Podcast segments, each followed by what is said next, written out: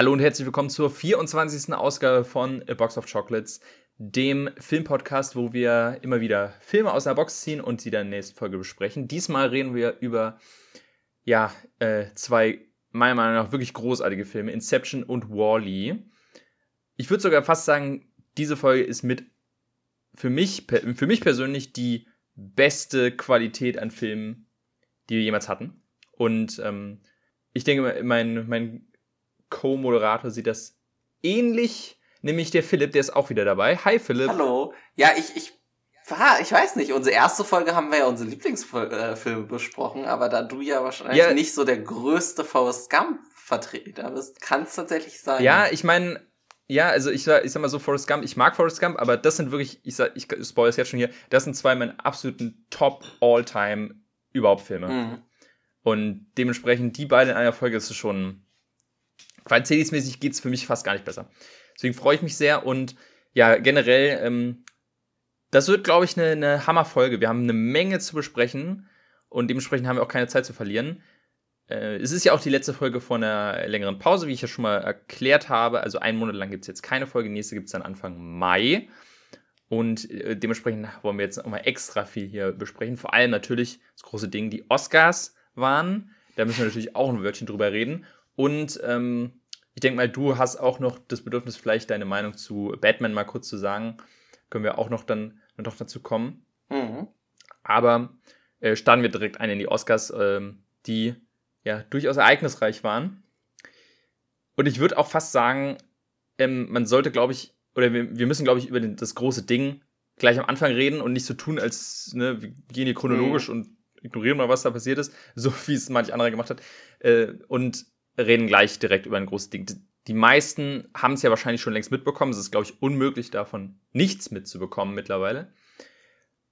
Aber jetzt nochmal kurz zusammengefasst, was ist denn jetzt passiert? Klar, die Oscars waren und ähm, ja, ereignisarm wie, wie eh und je, doch bis zu dem Punkt, wo beste Dokumentarfilm verliehen wurde. Da kam nämlich Chris Rock auf die Bühne, den man ja kennt durch seine, äh, seinen, seinen doch eher bissigen Humor. Und der hat dann halt quasi da ein bisschen die die Stars geroastet. Unter anderem auch die Frau von Will Smith, Jada Pinkett Smith, die, wie man wissen muss, aktuell unter äh, ja, Haarausfall leidet. Das ist eine medizinische ähm, Krankheit, ähm, wessen, weswegen sie halt Haarausfall hat. Und dazu hat er halt einen, ja, ein bisschen geschmacklosen Witz gemacht, nach dem Motto: Ja, hier, ich freue mich schon auf G.I. Jane 2. Also G.I. Jane, der Film vor 20 Jahren, von, äh, wo Demi, Demi Moore sich die Haare für abgerasiert hat. Ähm, ja, nicht unbedingt der beste Joke, aber naja.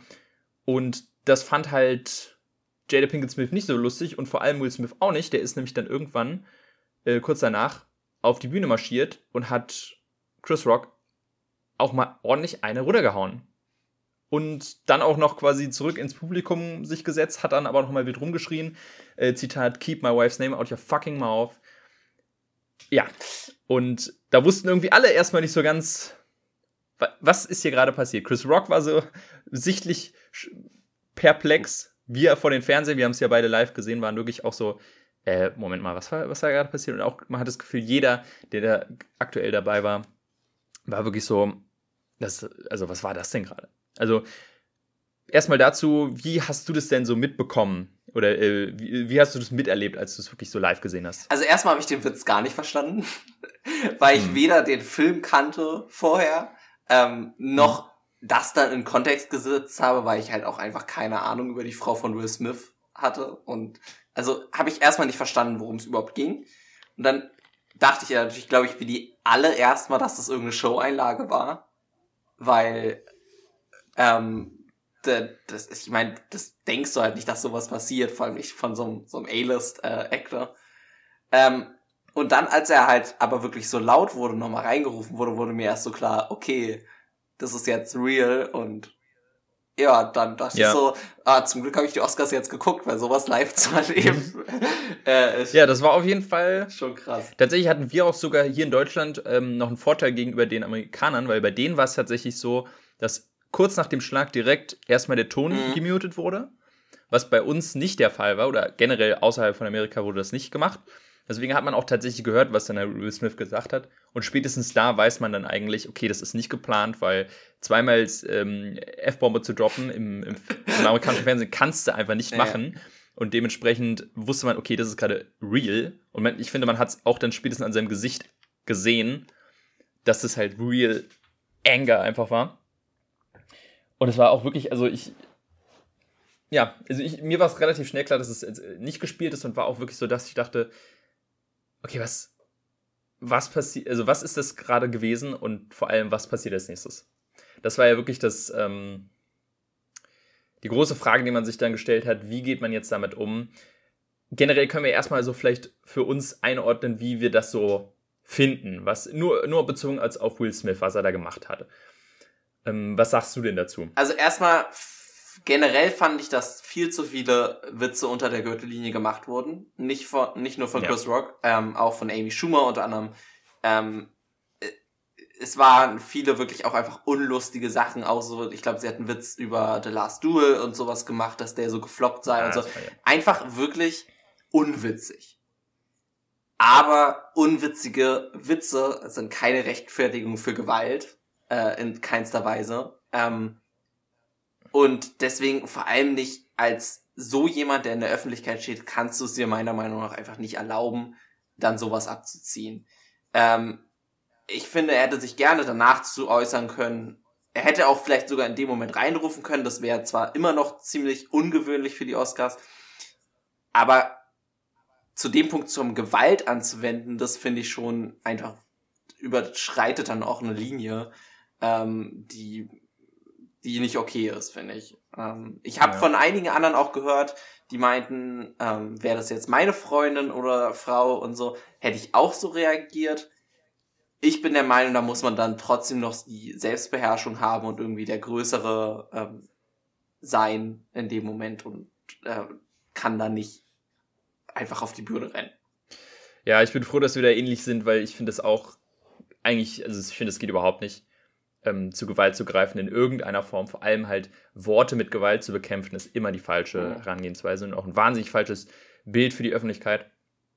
Gerade wenn es dann halt so ein, so ein dämliches Macho-Denken ist mit, oh, meine Frau wurde hier beleidigt, ich muss jetzt erstmal da reinspringen und um mich hauen und denkt dann im Nachhinein erstmal drüber nach. Ähm, da mag, mag vielleicht andere anders drüber denken, aber ich finde das ganz bescheuert. Ich, jemanden zu verteidigen wegen so einem Spruch finde ich auch weiß jetzt nicht, ob man das machen muss, weil ich denke mir, ja, okay, die Oscars waren schon immer so und die Leute ähm, kommen auch so ein bisschen ins Publikum, um sich roasten zu lassen. Damit muss man als Hollywood-Star, als Multimillionär mhm. auch so ein bisschen rechnen.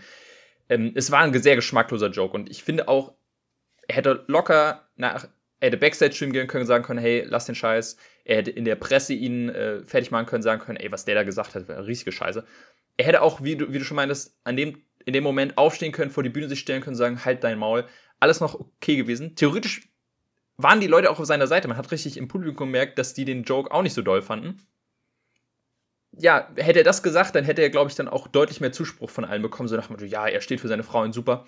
Aber das ist dann halt wirklich so ein Punkt, wo man sagt, nee, sorry, aber das geht absolut überhaupt nicht. Ich finde es auch sehr erschreckend, wie viele Leute das dann noch so irgendwie rechtfertigen und verteidigen können. Und sagen so, ja, endlich sagt mal jemand hier dem blöden Comedian mal, was Sache ist und lässt sich sowas nicht gefallen, wo ich mir denke, ey, muss jetzt jeder Comedian irgendwie Angst haben, wenn er einen Joke macht, dass er irgendwie zusammengeschlagen wird. Ich, ich finde das ganz, ganz, ganz, ganz fragwürdig. ja, vor allem hätte ich es mal gern gesehen, was passiert wäre, wenn da Amy Schumer dann auf einmal Leute abtatscht auf der Bühne und die sich dann umdrehen ja. und ihr eine reinhauen. Also äh, deswegen meine ich auch so ein bisschen, das war ja vielleicht nicht mal der Witz, der am weitesten unter der Gürtellinie war vom ganzen Abend. Also er war, ja. ne, das ist, war halt wirklich gewesen, also ich fand, das war einfach vieles wirklich unwitzig. Ähm, und jetzt, natürlich konzentrieren sich jetzt alle auf den Punkt, aber ich glaube, es hätte sonst auch noch eine deutlich größere Diskussion um allgemein um die Show gegeben, weil die halt auch einfach qualitativ wieder nicht toll war, fand ich. Ja. Ich meine, der Joke jetzt von, von, ähm, von Chris Rock, wie gesagt, das war so ein ganz kleiner mhm. Nebensatz, den hätte jeder sofort wieder vergessen. Äh, jetzt wird er quasi für Ewigkeiten äh, erinnert bleiben.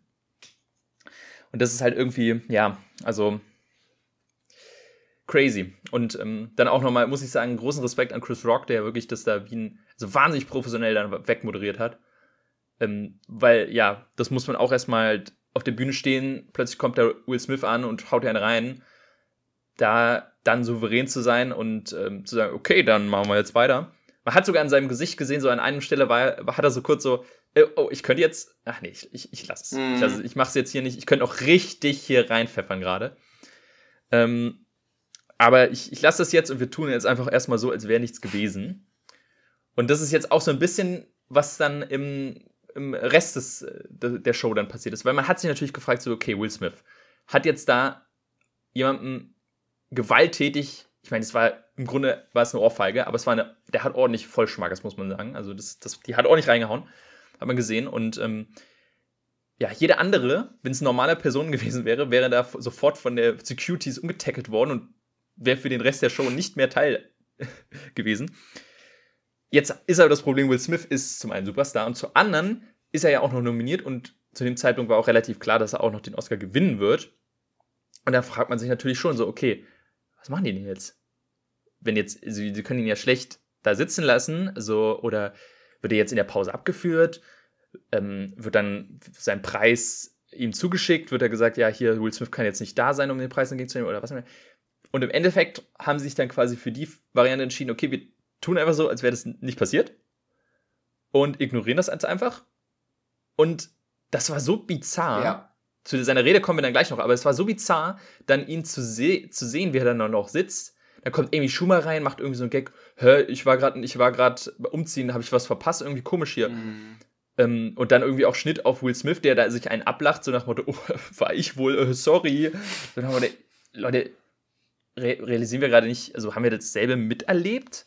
Also es war so ein bisschen Gaslighting vom Zuschauer. Ja. So, nee, nee, ist nicht passiert.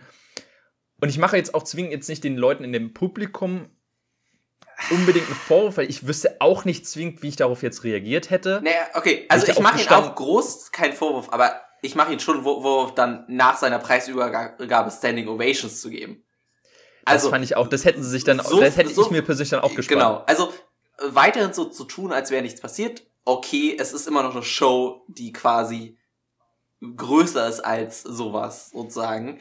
Aber mhm. wie kann man denn mit gutem Gewissen dann aufstehen und Standing Ovations geben? Also, boah, da ja. dachte ich echt so.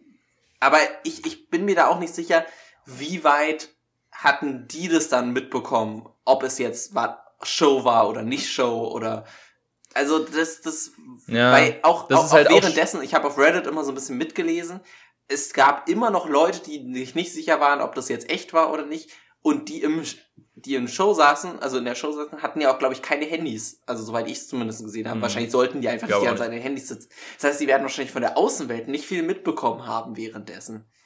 Deswegen kannst ja. vielleicht einige dann einfach wussten dann nicht wirklich, was abgeht und haben deswegen da einfach mitgemacht. Ja. Aber trotzdem fand ich die ähm, Reaktion wie äh, darauf, dass er dann den Oscar bekommen hat, nicht okay.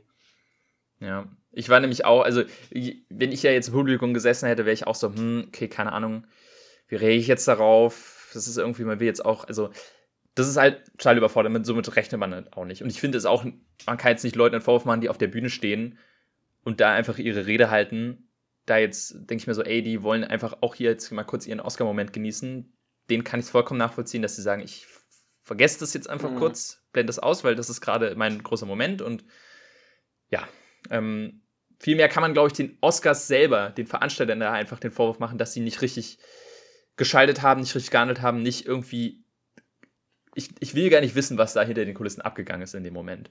Wie Leute da dann, also, das muss man auch, in so einer riesen Show muss man dann auch erstmal so eine Entscheidung treffen. Aber man, das ist halt eben, das, das, das muss man nicht eben gefallen lassen, weil im Endeffekt ist es jetzt so wahnsinnig awkward ab, alles abgehangen, weil zum einen Chris Rock, der eigentlich das Opfer in der ganzen Geschichte ist, hat man danach nie wieder gesehen. Mhm. Der durfte sich quasi, ich hatte, das hatte ich mich auch überlegt, kommt der nochmal auf die Bühne und, oder beziehungsweise kommen die beiden nochmal auf die Bühne äh, in, und vertragen sich und entschuldigen sich nochmal gegenseitig oder so. Was ich, glaube ich, mit so das wahrscheinlich Beste gefunden hätte, ja. jetzt erstmal für den Moment. Ähm, ja, ähm, an, aber das, was jetzt einfach passiert ist, ist, man hat so getan, okay, es ist einfach nicht passiert. Wir machen jetzt einfach weiter mit unserem Programm. Und dazu gehört eben auch, dass Will Smith seinen Oscar dann eben bekommt, auf die Bühne gerufen wird Standing Ovations, alle klatschen, alle sind, alle jubeln. Und er darf da quasi auch wirklich eh ellenlang seine sehr emotionale Rede halten. Und das war wirklich ganz, ganz unangenehm, muss ich sagen. Es ist selten sowas Unangenehmes ja. gesehen. Und, ähm, und davor hat man eine Stunde Amy Schumer tragen müssen. Ja. also, ja. oh, das war so cringy, wirklich, seine Rede. Ähm, das fand ich ganz schrecklich. Wo er wieder dann unter Tränen da steht und so weiter. Klar, man weiß mhm. nicht, was jetzt wirklich in seinem Kopf emotional losgegangen ist, aber vorher läuten sie da alle runter mit der Musik und er redet sich da um Kopf und Kragen und wiederholt sich auch gefühlt mehrmals. Ja, ja. Ich meine, ich mein, man hat ihm total angemerkt, dass er emotional wirklich komplett fertig mhm. ist. Ähm, aber da hält sich mein Mitleid auch so ein bisschen in Grenzen für, weil ich mir denke, ja gut, das ist auch ein bisschen selber seine Schuld. Ja. Und auch dann quasi, er hatte sich so eine Rede vorher vorbereitet, die er auch teilweise so abgehalten hat, die halt aber auch dann einfach wirklich gar nicht gepasst hat. Ich meine, er startet mit den Worten irgendwie so, ja, Richard Williams war jemand, der äh, war ein starker Verteidiger seiner Familie. Und da war ich schon so, oh Gott, so anzufangen, ist so unglaublich ungeschickt. Also nach Motto, will er das jetzt wirklich rechtfertigen? Und er hat es irgendwie so halb gerechtfertigt. Er hat, sich, er hat sich entschuldigt bei der Academy und bei den Mitnominierten. Bei Chris Rock hat er sich aber dann zufällig nicht entschuldigt. Ne? Das hat er dann ausgelassen. Was dann, das ist schon mein erster Punkt. Und dann halt irgendwie so Sachen zu sagen wie, ja, Love makes you do crazy things. Und ich war immer dafür da, für die Liebe und nicht und für Frieden und nicht für Gewalt einzustehen. Und ich muss ja auch viel Abuse ertragen als Hollywood-Star. Und dann denke ich mir so, Alter, Junge, wirklich unscheiß. Ähm, das, das war einfach so daneben. Und es ging ja auch wirklich endlos. Er, man hat richtig gemerkt, er stolpert über seine eigenen Worte, ähm, er wiederholt sich die ganze Zeit und ja, das ist dann einfach ganz, ganz unangenehm gewesen. Ja. Und auch so, ja, ich, kann man dann auch schlecht, also so, ja, ja, schlecht ihm abnehmen, sein, ja. sein, sein. Auf jeden Fall. Also das Abnehmen konnte man ihm eh gar nichts mehr. Ich bin mal gespannt, wie es jetzt in, in, auf lange Hinsicht irgendwie ähm, seine Karriere beeinflusst. Wahrscheinlich nicht großartig. Es war jetzt ja auch nicht. Am Ende ist es trotzdem nicht irgendwie Kindesmissbrauch oder so ein Scheiß, ne? Also es ist immer noch nicht. Ein, ja, das, da, ja. Ne, es ist nicht. Ich meine, es ist noch, noch, noch ist es kein MeToo-Skandal. Genau, es ist kein kompletter Career-Killer. Das glaube ich nicht. Aber, aber, das Problem ist, glaube ich, für ihn, ja, also, sag. Naja, genau, also ich fand, es war eigentlich der Höhepunkt seiner Karriere und jetzt ist es Tiefpunkt hm. seiner Karriere. So, ne, das ist schon ja, krass. Er, er hat sich einmal im Grunde halt wirklich, das ist super traurig, er hat sich seinen wirklich großen Moment komplett zerstört. Ähm, weil er hat ja jeden auf seiner Seite. Alle, ich meine, ich bin auch nicht der größte Will Smith-Fan, aber ich war auch so, ey, gib ihm seinen Oscar, es ist, wird, freut mich für ihn und bla. Ähm, und wenn das nicht passiert wäre, wäre auch wirklich der Moment ja noch krasser gewesen, wenn er ihn dann bekommen hätte und seine Rede, ne, da hätten alle drüber geredet. Jetzt würden sich alle darüber erinnern, wie er halt Chris Rock verprügelt hat.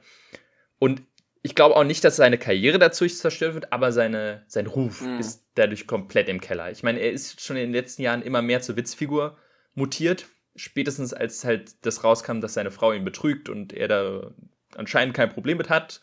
Und jetzt führen sie auch eine offene Ehe und so.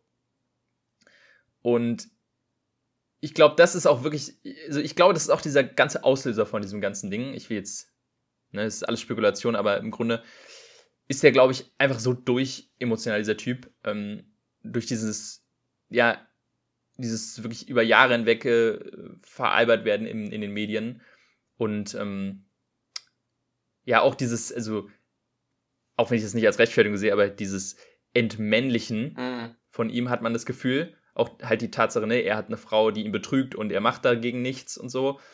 Und ich glaube, daher rührt es jetzt auch, dass er jetzt quasi sagt, nee, ich muss jetzt hier mal meine Männlichkeit beweisen, indem ich meine Frau verteidige, äh, was halt einfach das völlig bescheuerte Denken überhaupt ist.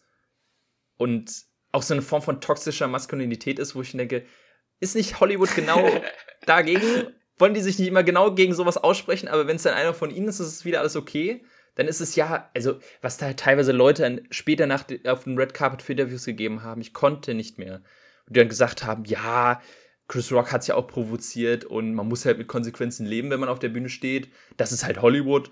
Oder einer hat auch gesagt, ja, also ich erwarte auch von meinem Mann, dass der sowas macht, wenn ich beleidigt werde. Wo ich dachte, Alter, Leute, was ist mit euch los? Ja, das ist, ist sind wirklich gerne, die reden gerne davon und machen es dann wirklich selber. Also es ist unglaublich. Das hm. wirklich kein Verständnis ja. für. Ähm, ja, also gerade halt, wenn Will Smith dann da ankommt und sagt, ich wollte mich immer für Liebe und für hm. Frieden einsetzen, dann denkt man so, ja, das kommt natürlich super von jemandem, der gerade sowas abzieht. Äh, der nicht die Selbstbeherrschung hat, da mal kurz, äh, und das ist ja auch nicht, ich meine, er ist aufgestanden in völliger Ruhe, ist da hingelaufen, also man kann nicht von einer Übersprungshandlung reden. Das war ganz, ganz, also.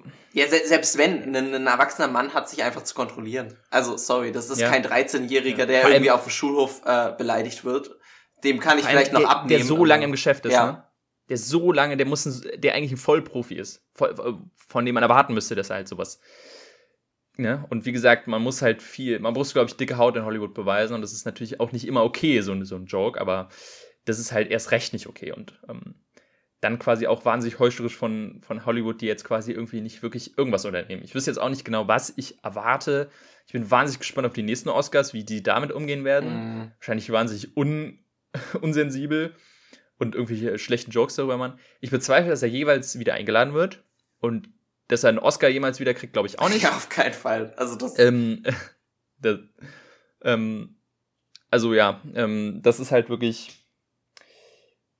Ja, hat aber im Grunde den, wenigstens den Aspekt, dass die Oscars mal wieder ein bisschen interessanter waren und ähm, Leute auch mitbekommen, dass sie überhaupt waren. Das hat man ja auch viel mitbekommen, dass Leute waren so, ach, die Oscars waren letzte Nacht. Spannend. Ja, das ist immer witzig. Äh, wenn man so doll wie wir im, im Film drin sind, ähm, dann ist es so mhm. selbstverständlich. Natürlich sind die Oscars, ne? Also bei uns jeweils mhm. auf Arbeit wurde auch ein Oscar-Tippspiel gemacht und ähm, natürlich haben alle eh drüber geredet, dass die Oscars sind am Wochenende.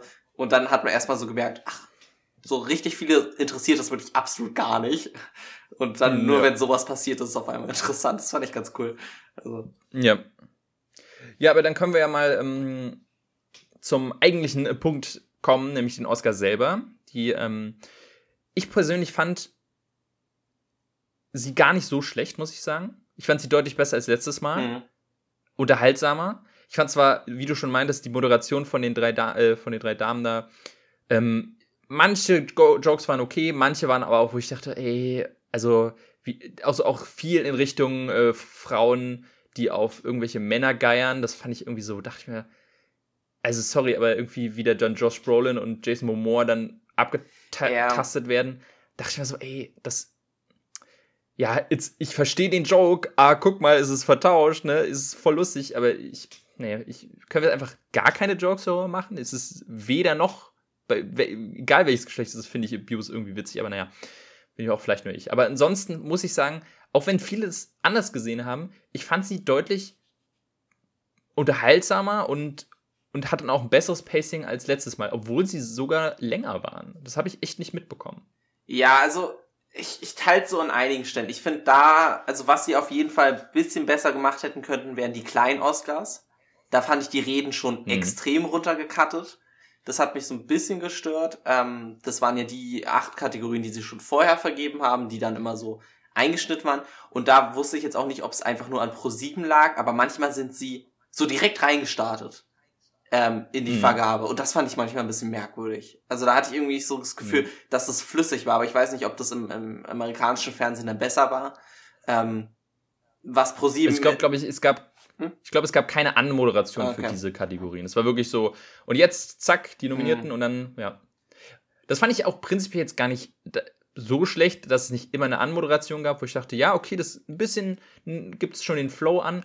Allerdings, dass dann quasi die Reden runtergekürzt waren, das hat man schon total gemerkt und war dann wirklich so, wow, so nach Motto, ja, die dürfen auch mal kurz was sagen mhm. und dann mhm. weiter geht's. Ähm, das ist ja wirklich nochmal was ganz anderes, also das ist ja nochmal ein eigenes Thema, dieses ähm, acht Kategorien wurden im Vorfeld verkündet, während der Red Carpet Show im Grunde und waren dann quasi schon bekannt. Und das war für mich persönlich auch super nervig, ähm, als jemand, der halt das als Tippspiel auch gerne macht und auch richtig spannend, oh, wer gewinnt und habe ich da einen Punkt, habe ich da keinen Punkt, dann so mitten in der Red Carpet Show zu erfahren über Twitter, ach ja, übrigens hier die acht Kategorien sind schon, stehen schon fest, Dune hat da gewonnen, da, da, da und der hat das gewonnen, äh, weiter geht's. War ich auch so, oh, okay, ja, wow, spannend.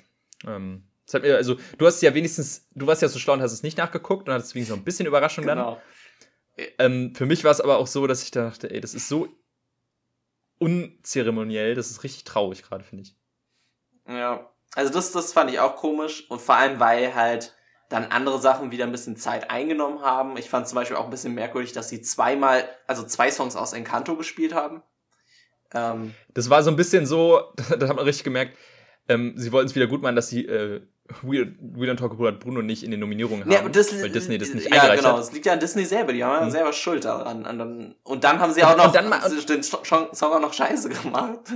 Ja, da war ich so richtig, dachte ich mir so, ja, wenn ihr unbedingt Bruno dabei haben wollt, dann singt den Song doch auch und nicht nur zur Hälfte und ähm, macht den geilsten Part raus ja. und macht irgendwie so einen Oscar-Rap da rein. Das war richtig scheiße, ich dachte, boah, ich habe mich richtig gefreut am Anfang, wo ich dachte, oh geil, jetzt kommt doch noch eine Bruno-Einlage, weil ich bei Dos Eurogita schon war so, oh ey, wenn da jetzt Bruno kommen würde, wie geil wäre das denn? Aber ja, ähm, das war sehr enttäuschend. Und generell muss man auch sagen, so, wenn ihr unbedingt Zeit einsparen wollt, ihr Oscars, dann spart doch bitte nicht an den Reden von den, ähm, von den Nominierungen, weil das hat ja auch jetzt auch nicht wirklich viel Zeit eingespart, ja. finde ich. Das hat ja wahrscheinlich pro Kategorie vielleicht eine halbe Minute gespart, gefühlt. Ähm, aber dann hat man trotzdem Zeit für jeden Song, den da zweieinhalb Minuten zu spielen und irgendwelche dämlichen äh, Show-Einlagen.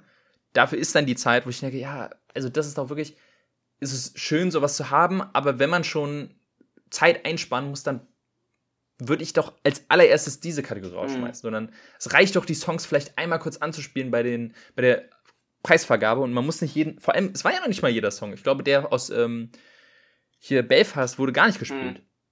Es wurden nur vier Songs gespielt. Ich denke, ja gut, wo sind wir denn hier? Das ist doch völliger Quatsch. Ja. Also das fand ich auch ein bisschen merkwürdig. Ähm, sonst im Großen und Ganzen fand ich es auch okay. Also so ein paar Sachen, ich fand es ein bisschen unnötig, wo sie in dem Filmmuseum waren.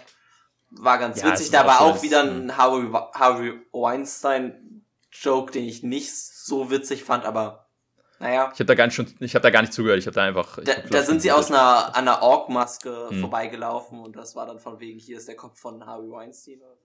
Ah, wow. Ja, Hammergag, ja. ja, keine Ahnung, ne? Ähm, anders sonst fand hm. ich es auch okay. Also ich fand, die Reden zum großen Teil waren sonst gut, die man halt komplett gesehen hat. Ähm, hm. Highlight hier ganz klar Troy Kotsu. Ich fand, ja, auch, aber auch äh, Ariana De, äh, DeBose fand ich auch super. Mhm, also die hat so super auch. direkt eingeleitet. Also die beide quasi Nebendarstellerinnen, ne, also beide Nebensteller fand mhm. ich super. Sonst relativ viele, die sehr neutral und relativ unpolitisch waren diesmal. Im Großen und Ganzen. Ähm, mhm. Ja, es ist halt so, also fand ich okay. Muss jetzt auch nicht immer jeder mhm. seine riesige Meinung dann raushauen. Das haben die Kommentatoren dann schon genug gemacht. Ähm, ja, aber ich, ich fand es sonst auch angenehm. Also, ich war auch relativ happy mit denen, die gewonnen haben. Eigentlich überall. Weil ich auch das mhm. Tippspiel dadurch gewonnen habe. Aber. Hast du bei dir auch gewonnen auf Arbeit? Ja, ich habe auch gewonnen. Mit einem Punkt Vorsprung. Ja. ja. Jawohl. Stimmt, hast du mir erzählt. Ja, ich muss nämlich auch sagen, ähm, das ist nämlich der das macht die, hat die Veranstaltung in gewisser Weise ein bisschen langweiliger gemacht, weil sie halt sehr voraus oder predictable mhm. war. Es gab, glaube ich, keinen einzigen Gewinner, wo man wirklich gesagt hat, Alter, der hat gewonnen, nie im Leben. Was es eigentlich immer so ein, zwei gibt. Und jetzt vielleicht die Leute, die unsere Oscar-Special gesehen haben werden oder gehört haben, werden sich jetzt denken, hä, Moment mal, ihr habt doch hier großartig äh, ähm, rausposaunt, dass da Power of the Dog auf jeden Fall gewinnt und so, bla bla bla. Ähm, und was sagt ihr jetzt dazu, dass äh, Coda gewinnt? Da, da muss man dazu sagen, wir haben diese Oscar-Special ein bisschen früher aufgenommen und zu dem Zeitpunkt war auch noch die allgemeine Meinung, dass natürlich Power of the Dog gewinnen muss und auch nur gewinnen kann. Aber dann ist wirklich in den letzten Tagen vor der Oscar-Verleihung nochmal Coda einfach so völlig aus dem Nichts gekommen. Ähm, hat nämlich, ich glaube, SAG und PGA gewonnen. Und dann waren plötzlich alle so, boah, jetzt kann es aber doch noch sein, jetzt kann es doch noch sein wo ich erstmal war so, echt, nee, kann ich mir nicht vorstellen. Und dann irgendwie am Ende so, oh ja, doch, irgendwie schon. Weil dachte ich mir bei meinem Tippspiel auf Arbeit so, okay, ich bin mal mutig und tipp Coda. Und ich habe es auch ausgewertet und dann kommen quasi kurz vor der Verlangung so die ganzen Tippzettel rein bei mir und so, oh, alle haben Coda gewählt. So, wow, ich bin, bin, überhaupt nicht mutig. Also es war wirklich, ich habe tatsächlich bei mir auch bei meinem Tippspiel alles richtig, bis auf animierter Kurzfilm. Was einfach auch ein bisschen zeigt, dass es wirklich sehr voraussehbar war, die Verleihung. Also vieles, was, wo das die, äh, die, die Buchmacher quasi gesagt haben, das gewinnt mit hundertprozentiger Wahrscheinlichkeit. Äh, hat dann auch gewonnen, also dementsprechend äh, war das da jetzt nicht super aufregend. Aber ist natürlich spannend zu sehen, äh, dass dann tatsächlich ein Film wie Coda Best Picture gewinnt, was dich natürlich äh, wahrscheinlich, kann ich mir denken, sehr gefreut hat. Ja, also ich, ich mochte Coda ja sehr, das hatte ich ja im, im Oscar-Special zum gemacht. Mhm. Ich hatte ihn ja auch erst aus, nur aus Außenseiter und habe dir dann ja tief vertraut. Ähm, und das hat sich ja mhm. auch super ausgezahlt. Ähm, ich hatte ein paar mehr ja. falsch, weil ich auch ähm, ähm, Nightmare Alley noch äh, zwei Oscars in meinem Tippspiel gegeben habe. Mhm. Dann tatsächlich, ich glaube, in Kamera und Schnitt. Ich weiß es gar nicht mehr. Aber der hat ja nichts gewonnen am Ende. Mhm. Ähm, nicht Szenenbild, glaube ich, Szenenbild und Schnitt. Äh, Szenenbild mhm, und Szenenbild Kamera. Szenenbild und Kamera. Genau. Aber das hat dann trotzdem gereicht.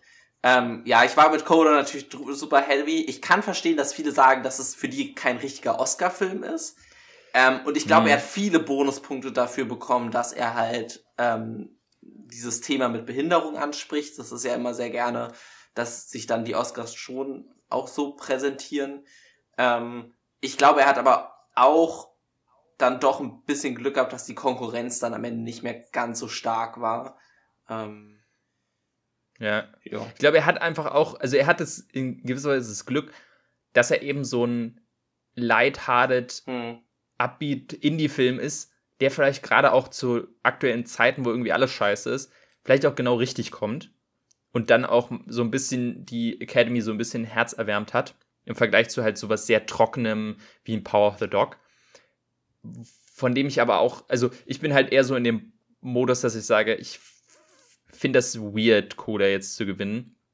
Weil ich mag den Film halt auch gerne, aber wie du schon meintest, es fühlt sich halt irgendwie nicht so wirklich wie ein Oscar-Film an. Es ist halt ein wirklich nett und schön gemachter Film, von dem ich bei jedem, der sagen würde, ey, auf meiner Top-Liste äh, des Jahres ist er auf jeden Fall dabei, würde ich sagen, äh, kann ich total nachvollziehen, aber weiß nicht, wenn ich jetzt sage, ich meine zum Beispiel sowas wie School of Rock ist auch einer meiner Lieblingsfilme, aber da würde ich jetzt auch, wenn der jetzt Best Picture gewonnen hätte, würde ich auch sagen, ey, Leute, boah, also ich weiß ja nicht. Und so ein bisschen finde ich es bei Coda aus, ist, ich, ich finde es eigentlich schön, dass so ein Film dann zeigt, hey, du musst nicht immer ernst sein oder du musst nicht ein, ein super Hollywood-Film sein oder irgendwie so ein Drama, um Best Picture sein zu können. Indie-Filme haben auch die Chance und Moonlight hat, ist ja auch theoretisch schon ein Indie-Film gewesen. Aber irgendwie, es fühlt sich halt, es fühlt sich komisch. Es fühlt sich irgendwie so ein bisschen, auch so ein bisschen tokenmäßig an von den Academy, die uns sagen, ja, wir, wir fanden Coda ganz, ganz toll, ähm, weil ihr den alle so toll fandet und dementsprechend ja. werden wir den jetzt aussehen. Äh, es ist, ja, ich, ich, ich habe also das Gefühl, das ist so ein Film, so in 20 Jahren wird man so gucken und denken, ach, der hat Best Picture gewonnen. Ja, krass. Das wird so eine, ja, so eine Quizfrage, die super schwer zu beantworten ist, wenn du dann kommst. Wer hat in diesem Jahr, in dem Jahr, wo Dune rauskam, und den Oscar gewonnen? So ungefähr. Ja. Ne? Also, ja. das ist dann halt schon genau. schwer, die dagegen zu messen. Ähm, persönlich hat's mich halt trotzdem ich, gefreut, weil ich den Film halt super genau. schön fand. Aber, äh, ja. Ja. Ich meine, auch gerade so, also dann auch so, ne, so Drehbuch, wo ich mir denke, ja, ey, ist ein schönes, schönes Skript, aber ist das wirklich die beste Drehbuchleistung des Jahres? Mhm. In einem Jahr, wo wir einen Dune hatten, wo wir einen ähm, in Power of the Dog hatten. Also ich weiß nicht, das ist irgendwie wirklich so ja. ein bisschen willkürlich. Also und, ähm, adaptiertes Drehbuch bin ich tatsächlich mehr sauer als über bester Film. Weil ich halt mhm. wirklich, das hatte ich auch schon im, im Oscar-Special gesagt, ich finde, du kannst es nicht rechtfertigen, dass du sagst, ein Buch ist 50 Jahre unverfilmbar und dann verfilmt jemand, macht einen geilen Film draus und dann ist es nicht das beste adaptierte Drehbuch. Was sollst du denn noch machen? Mhm. Sollst du die ja. Bibel zu einem genialen Film drehen oder was? Also ja. wo sollst du denn noch hingehen? Vor allem, wenn Coda ja auf einem Film beruft, den es halt schon mal gab. Ne? Das ist ja dann immer noch. Deswegen denke ich mir auch so. Es ist bestimmt nicht schlecht gemacht, dann so ein Film. Ich glaube, ich habe mir auch sagen lassen, dass der, das französische Original nicht so gut ankam oder nicht so gut sein soll ähm, und dann quasi da die richtigen Punkte zu finden, um sie zu verändern, ist natürlich nicht, ne, das ist schon eine Leistung, aber wie gesagt, komplett so ein Buch zu nehmen und in einen großartigen Film zu machen, und das muss man ja generell sagen, Dune, obwohl eigentlich, also man könnte sagen, eigentlich der Gewinner des Abends mit sechs Oscars, die meisten, äh, aber irgendwie dann doch nicht, ne? Mhm. Weil es auch dann irgendwie vier von den Oscars waren ähm, in, dieser, in dieser Vorauswahl da. Also die hat niemand richtig so mitbekommen. man so war so, die, die Oscar-Verleihung hat nicht mehr angefangen und Dune hat schon vier Oscars, aber irgendwie so interessiert halt niemand. Und es ist dann auch irgendwie halt so ein bisschen, ja, wenn man sich denkt, ey, du hast einen Film, der, von dem du, du behauptest, hier ist ein Film, der hat das beste Editing, das, die beste Kamera, äh, das beste Production Design, beste visuelle Effekte, beste Musik, besten Sound. Aber dann gewinnt ein Film, der einfach nur ein gutes Drehbuch und eine schöne Schauspielperformance hat, wo man denkt, das kannst du irgendwie nicht. Und ich hoffe wirklich, dass wenn Dune 2 rauskommt und ähnliche Qualität hat, dass es dann wirklich so ein bisschen, dass das alles wieder gut gemacht wird und die sagen, so, jetzt geben wir Dune so wirklich den die ganzen Oscars und die Nivel, ne? Auch ich hoffe es so sehr, dass es so ein, so ein Herr der Ringe Sach, so Herr der Ringe Ding wird. Ja. Der könnte tatsächlich ähm, dann was angreifen, auch die meisten Oscars äh, zu bekommen. Das könnte ich mir vorstellen. Weil, ja. weil dann könnte auch, ähm, ne, die auch in den Schauspielerkategorien hätten sie dann auch gute Chancen, glaube ich. Genau. Also müssen auch müssen auch einen kleinen Song Song performen ja. in, den, in den Credits, kriegen den auch noch. Ähm, ja, aber das ist halt ja, finde ich, das, das ist natürlich, das wusste man vorher schon, dass Dune da nicht gewinnen wird, aber es ist für mich immer noch so ein Ding, wo ich denke, hey, das ist auch irgendwie ein bisschen, das wäre doch so ein geiler Moment gewesen, einen Sci-Fi-Film auszuzeichnen. Aber naja, warten wir auf den zweiten Teil. Ja, ansonsten aber im Großen und Ganzen ähm, waren die Oscars, haben dieses Jahr für mich sehr viel Spaß gemacht, ähm, auf der einen oder anderen Ebene, mehr oder weniger. Und ich bin gespannt auf die, aufs nächste Jahr, muss ich schon sagen. Ja, auf, je, auf jeden Fall, was, was glaube ich, äh, die ganze Aktion auch gebracht hat, dass wahrscheinlich nächstes Jahr deutlich mehr Leute zuschauen werden. Und das kann ich mir nämlich auch vorstellen. Weil die, die Ratings waren ja trotzdem katastrophal ja, dieses Jahr. War, war ähm, abzusehen. Was aber wahrscheinlich, ja, was natürlich darin lag, dass äh, die letztes Jahr, die Verlangen so mhm. scheiße war, dass wahrscheinlich auch die härtesten Fans gesagt haben, nee, sorry, aber nächstes Jahr gucke ich es mir nicht an. Du warst ja auch so, dass du, du hast ja eigentlich nicht vor, sie zu gucken, ne? Und hast es spontan dann doch gemacht. Ja. Ähm, ich hatte mir einen Wecker gestellt und mir vorgenommen, dann zu entscheiden, wenn ich aufwache. Und dann ging es mir tatsächlich ganz gut und deswegen habe ich mich hingesetzt. Und dann halt super gefreut, dass ich es gemacht habe. Aber mhm. ja. Also ich habe mir auch deswegen nichts von der Red, Red Carpet Show vorher angeguckt. Ich bin halt wirklich um, um 1.55 Uhr aufgestanden, habe ich vor Fernseher gesetzt und äh, dann ging es los, so ungefähr. Mhm. So, das haben wir jetzt richtig, richtig verquatscht. Ne? Aber war abzusehen, es gab halt, wie gesagt, im Vergleich zu letztem Jahr ja wirklich viel zu, zu, zu bereden. Ähm, aber ein anderes Thema haben wir ja auch noch, und zwar, du hast jetzt äh, The Batman nachgeholt und hast natürlich auch deine Meinung zu die mich tatsächlich sehr interessiert, weil ich habe sie, ich kenne sie noch gar nicht. Also wir haben da noch nicht drüber geredet. Ja, ich, ich würde es ganz kurz machen. Ich fand ihn wirklich super. Ähm, ich würde ihn nicht über die Nolan-Filme stellen tatsächlich, ähm, weil ich dann doch nicht, äh, keine Ahnung, es war dann doch weniger Superheldenfilm, als ich dachte. Aber äh, die ganze Stimmung war genial. Ähm, er war extrem dunkel es ging aber gerade noch so für mich. Ich fand, man konnte noch genug erkennen. Ähm, ich hatte ihn auch auf Englisch geguckt und da fand ich auch die Stimme, was du auch schon gesagt hattest, äh, von, von Batman deutlich angenehmer als ähm, in den quasi al alten Batman-Teilen, weil es sich irgendwie mal wieder wie ein Mensch angehört hat. Ähm, auf jeden Fall große Cook-Empfehlung. Ich glaube, ich bin mal gespannt, was sie noch damit machen, weil es wird ja am Ende so ein bisschen ein zweiter Teil auf jeden Fall angedeutet. Ähm, mhm. Ich weiß nicht, wie weit wir jetzt spoilern wollen dürfen. Ja, lass, äh, ich glaube, für Spoiler würde ich okay. noch nicht. Ähm, Dann ja. werde ich dir auf jeden Fall gewisse Fragen noch äh, im Privaten stellen, die, weil so ganz, mhm. ich hatte mir jetzt noch nicht viele Kritiken oder ähm, Analysen zu dem Film angeguckt, deswegen weiß ich jetzt nicht so, was da passiert, aber es hat sich auf jeden Fall gelohnt es war ein bisschen schade, dass ich in einem relativ kleinen Kino mit relativ wenig Leuten geguckt habe. Aber durch Corona ging es halt leider bei mir nicht, ähm, nicht früher.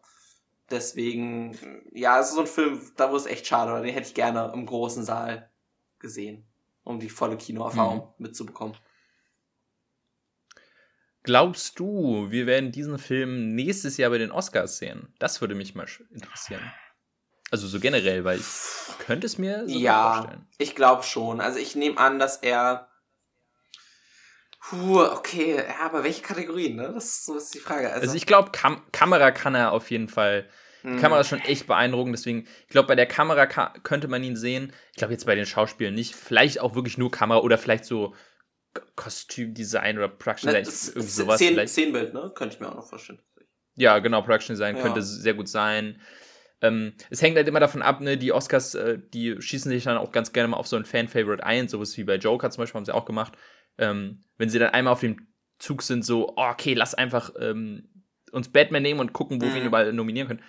Äh, kann dann natürlich sein. Ähm, kommt auch darauf an, wie halt das Studio dafür äh, äh, campaigned, ne? Aber ich denke mal, so ein bisschen auftauchen könnte er durchaus. Ähm, vor allem, wenn die Oscars dann ein bisschen mehr Mainstreamiger werden wollen.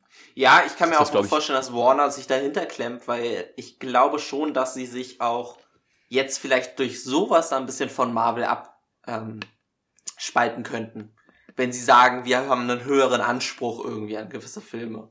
Vielleicht nicht an alle, ne? Sie machen ja auch sowas wie Aquaman 2, der kommt ja auch noch dieses mhm. Jahr oder nächstes Jahr. Aber dass sie mit solchen, jetzt hatten sie Dune, der super erfolgreich ähm, bei den Oscars war, der bestimmt jetzt auch nochmal einen Push kriegen wird dadurch.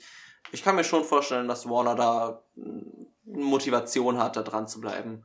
Ähm, ich weiß mhm. jetzt nicht, wie gut er gelaufen ist. Ich hatte jetzt das Gefühl, er ist in Deutschland relativ schnell dann doch wieder aus der Diskussion rausgefallen, aber ja, wird schon.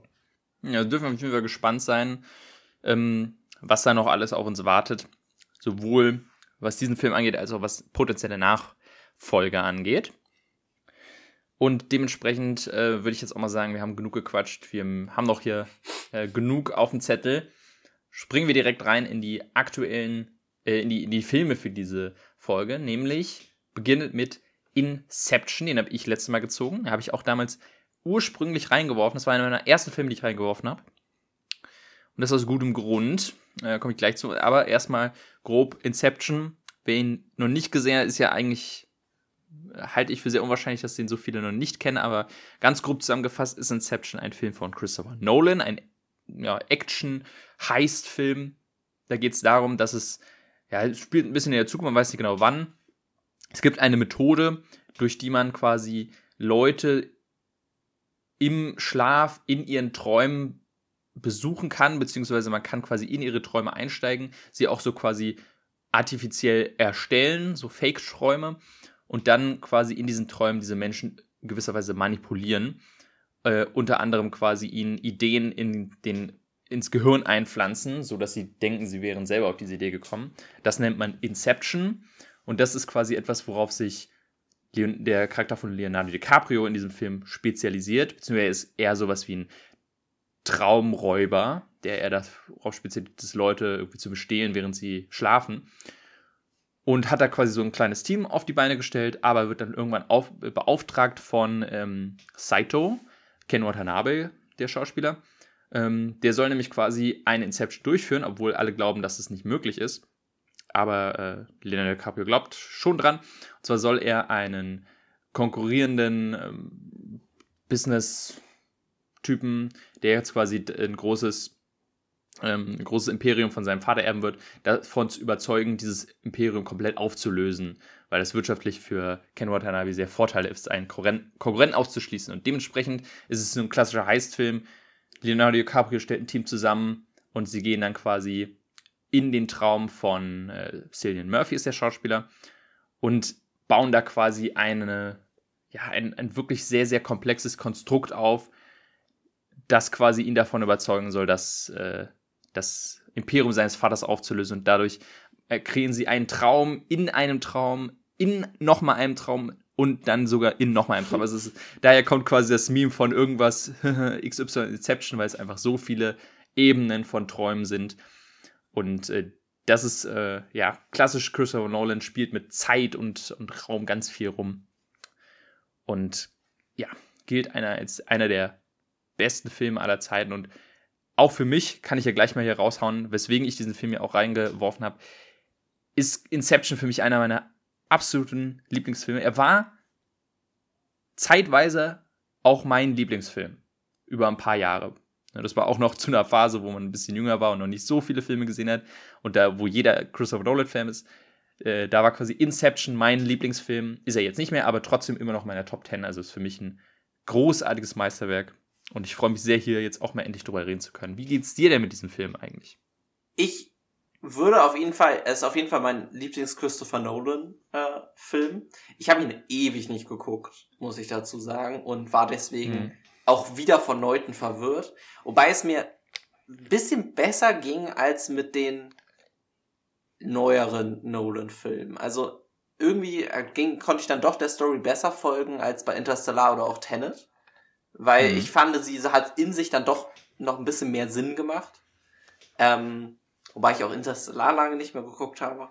Aber trotzdem, ähm, es ist natürlich ein absoluter genialer Film. Also vor allem dieses Zusammenführen von wirklich hochklassiger Action, die auch jetzt zehn Jahre später immer noch super aussieht, ähm, mit einer Story, die so komplex ist und trotzdem Sinn macht, weil ich wirklich erst zum ganz Schluss Probleme hatte, dann gewisse Sachen zu verstehen und dann mal mit meiner Freundin mhm. kurz drüber reden. Aber ich konnte immer, immer folgen. Ich konnte immer folgen und ich habe irgendwie verstanden, wer hat jetzt welche Motivation und warum ist es jetzt so. Und das fällt mir bei manchen anderen Nullenfilmen nicht mehr ganz so einfach. Und das fand ich sehr angenehm. Jetzt auch wieder, auch wenn es halt lange her war. Und man kann sonst eigentlich dem Film wirklich nichts vorhalten, finde ich. Ich finde es ganz cool, dass es irgendwie eigentlich ja nur eine High-Story ist, die wieder durch so ein Element, was Nolan ja so gerne macht. Er nimmt dann ein Element und verändert dadurch alles. Und dann, mhm. vor allem ist es ja so crazy, eigentlich am Ende, ist es wahrscheinlich fast die komplette zweite Hälfte oder zumindest der letzte, letzte Akt, also wo sie dann tatsächlich mhm. im Traum sind, passiert ja eigentlich innerhalb von, glaube ich, acht Stunden oder zwölf Stunden oder so. Mhm. Geht aber eigentlich über, oh Gott, ewige Zeiträume für die, die im mhm. Traum sind. Und ähm, super interessant und irgendwie auch sehr furchteinflößend. Also ich, ne, in, in vielen Teilen, vor allem ähm, dieses Ganze, wie er mit seiner Frau dann interagiert und so, da denkt man dann schon so, Gott. Aber ja, also ich, ich weiß nicht, was man zu dem Film noch sagen soll, sonst äh, es fällt mir echt schwer, da irgendwie Worte zu finden. Ja, ich, ähm, ich finde auf jeden Fall, was du gesagt hast im Vergleich zu Tenet, merkt man schon deutlich, dass hier deutlich besser geschafft wurde, vielleicht auch einfach mehr versucht wurde, den Zuschauer mitzunehmen. Weil Tenet ist wirklich, hat man das Gefühl, einfach wirklich so ein bisschen eine Spielerei. Ähm, wir spielen einfach ein bisschen mit Zeit rum und wer es halt nicht versteht, halt Pech gehabt. Aber hier hat man wirklich das Gefühl, man wird wirklich, ne, es ist ein bisschen komplexer, es ist nicht ein bisschen anspruchsvoller, was hier quasi erzählt wird. Und dementsprechend nimmt man sich auch die Zeit, komplett, basically die erste Hälfte einfach nur Exposition zu machen. Man hat hier äh, Ellen Page, beziehungsweise mittlerweile ja Elliot Page, ähm, die dann quasi als, als Fish out of water da agiert und du hast halt quasi sie, die äh, alles erklärt bekommt, wie das funktioniert. Äh, wirklich im kleinsten Detail, dass auch jeder es versteht. Und deswegen ist es auch leichter, das dem Ganzen zu folgen, ohne es drei oder viermal zu gucken und sich irgendwelche YouTube-Breakdowns anzugucken. Und das ist ein so ein Punkt, der häufig bei diesem Film kritisiert wird, dass es halt so Exposition-heavy ist. Und ja, kann ich irgendwie nachvollziehen, aber mich stört das überhaupt nicht, weil ich es schön finde, wenn sich so ein Film einfach sagt, hey, wir sind hier nicht um, ähm, oder beziehungsweise, das ist unser Aspekt oder unser Ziel bei diesem Film ist, wir möchten ein bisschen diese Idee mit Träumen ausreizen und damit rumspielen. Und um das zu erreichen, möchten wir, dass jeder es auch versteht. Und da, damit müssen wir einfach ein bisschen exposition-heavier sein. Wir wollen einfach keine emotionale Dramastory erzählen, jedenfalls nicht so ausführlich wie vielleicht in Interstellar, sondern wir wollen einfach ein bisschen experimentieren, ein bisschen geilen Actionfilm machen. Und darauf fokussieren wir uns in diesem Film und das ist für mich vollkommen okay. Und reicht mir auch vollkommen nicht. Jeder Film muss quasi ähm, ja auch emotionalen Anspruch haben. Weil das ist, glaube ich, häufig auch, was sich Inception anhören muss, dass es halt sehr emotional schwach ist und eigentlich nur ein Actionfilm. Wo ich mir auch denke, ja, gut, das ist doch. Aber also bei Mission Impossible denke ich auch, ey, geile Stunts, aber die Story ist scheiße, aber es ist mir doch egal. Ich, ich gucke mir einen Actionfilm an wegen einem Actionfilm. Ja, ja, aber trotzdem hat Inception ja noch mehr, deutlich mehr Story als in Tenet zum Beispiel, hm. ne? Also du hast ja genau. wenigstens genau. Charaktere, die Namen haben und die hm. irgendwie ja. Interpersonelle Verbindungen aufbauen, ne? Also das ist halt hm. jetzt vielleicht nicht auf dem Level von, von einem großen Drama und vielleicht auch nicht mal auf dem Level von Interstellar oder sowas, aber trotzdem hast du ja wenigstens Leute, mit denen du mitfühlst, so. Vielleicht fühlst du bei Tenet mit, weil du halt nicht willst, dass die ganze Welt zerstört wird, aber du fühlst halt nicht mit dem Hauptcharakter eigentlich mit. Und das hast du halt hier deutlich mehr, weil er halt eine persönliche Motivation hat, auch erfolgreich zu sein. Er will halt zurück zu seiner Familie Und wenn er scheitert, mhm, genau. wird's halt nicht. Er geht ja quasi auf diesen Flug und weiß, wenn er nicht, es nicht schafft, wird er festgenommen, sobald er landet. Ähm, mhm. Das bringt da natürlich auch nochmal einen deutlich größeren Dramafaktor mit, weil für den Zuschauer selber ist es ja eigentlich wo, nicht so wichtig, ob da jetzt der Typ sein, das Konglomerat oder also die Firma von seinem Vater da teilt, weil, ne, mhm. keine Ahnung, ist halt irgendwie ein super reicher Typ. Und dem, dem ähm, Japaner ist das, glaube ich, der ihn beauftragt, der juckt einem jetzt ja auch nicht großartig. Genau. Aber es ist halt für ja, diese persönliche Ebene, die dann nochmal den auf den nächsten Level äh, bringt, den Film. Genau, da würde ich nämlich, da würde ich auch einsteigen, um zu sagen, hey, Leonardo äh, Cabrios Charakter ist durchaus ein sehr, sehr dreidimensionaler Charakter mit Motivation, mit Stakes, der Entscheidungen treffen muss. Vielleicht geht es eher so auch um den Rest des Casts, der wirklich so ein bisschen, mhm. die sind halt auch dabei, die haben ihre Rolle und die erfüllen sie, halt so ein Joe Scott Levitt, einen Tom Hardy, die machen halt das, was sie halt machen müssen. Der eine ist halt der Trickser, der andere ist halt der Ne? Aber es ist im Grunde halt wie, keine Ahnung, Ocean's Eleven ist es halt. Ja. Es ist halt auch ein Team und jeder hat seine Rolle und jeder erfüllt sie. Äh, es ist halt ein Heist-Movie und da reicht es auch für mich, wenn einer quasi, es geht ja um die Story von Leonardo DiCaprio und ähm, wenn der eine interessante äh, Geschichte durchlebt, dann reicht mir das, wenn quasi der Rest des Films das ist, was er sein muss, nämlich ein geiler Actionfilm und ein geiler Heist-Film. Und das ist auch was, was ich halt bei ähm, Tenet ja auch eigentlich jetzt im Nachhinein so geil fand, dass eben Christopher Nolan nimmt sich ein Genre, was man eigentlich zu Genüge kennt. Ne? Bei Tenet war es halt so James Bond Agentenfilm und hier ist es halt ne, heißt Bankräuberfilm, aber gibt dem halt so einen kleinen Spin und experimentiert einfach mal rum und macht das dann wahnsinnig interessant. Und das finde ich einfach so, so geil daran, dass es einfach so ist. Sowas wie Inception gibt es einfach vergleichbar nicht. Ne? Es, es nimmt sich ein bisschen was von Oceans, es nimmt sich ein bisschen was von, ja, weiß, weiß ich schon gar nicht mehr. Ein bisschen ähm, Mission Impossible so auch, ne? Mit diesem genau, Team so, Teambuilding und jeder hat so seine Aufgabe, aber das hast du ja. Genau.